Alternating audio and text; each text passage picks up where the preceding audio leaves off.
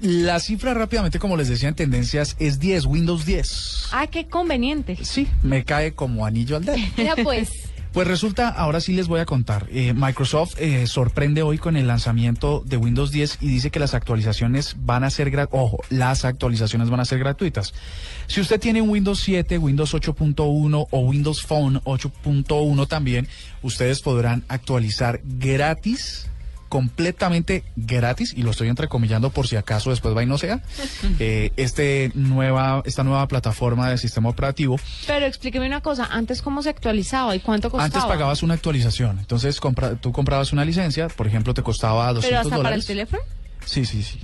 Para los sistemas operativos. eh, Bueno, el teléfono viene precargado, Sí. pero luego si quieres actualizar, pues tienes que hacer un, un pago por ello. No digas. Sobre todo cuando no con las actualizaciones del mismo sistema operativo, sino cuando se lanza una versión nueva. Ah, ok.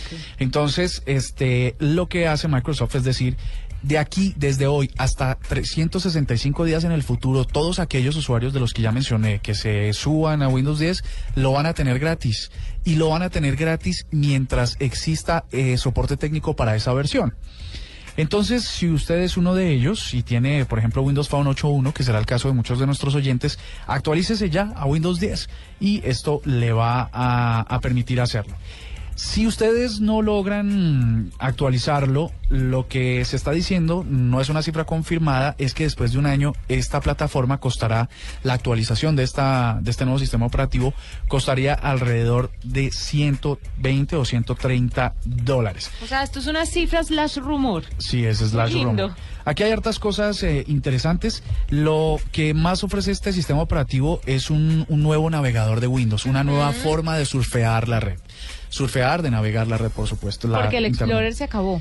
Se acaba y se transforma en un sistema operativo que se llama Spartan que lo que hace es ser más intuitivo, eh, responder a comandos de voz. Entonces, como Spartan, pa, éntrame a mí eh, ahí a Hotmail.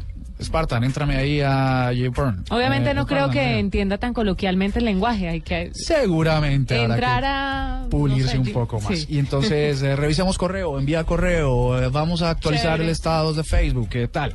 Entonces eso es lo que va a lograr. Este sistema operativo mm, va a ser adaptativo en, la- en los mismos archivos con los que instalas en, en PC portátiles, tabletas, Surface y teléfonos y dispositivos móviles. Adaptativo con, parece, una velocidad bastante importante a 64 bits.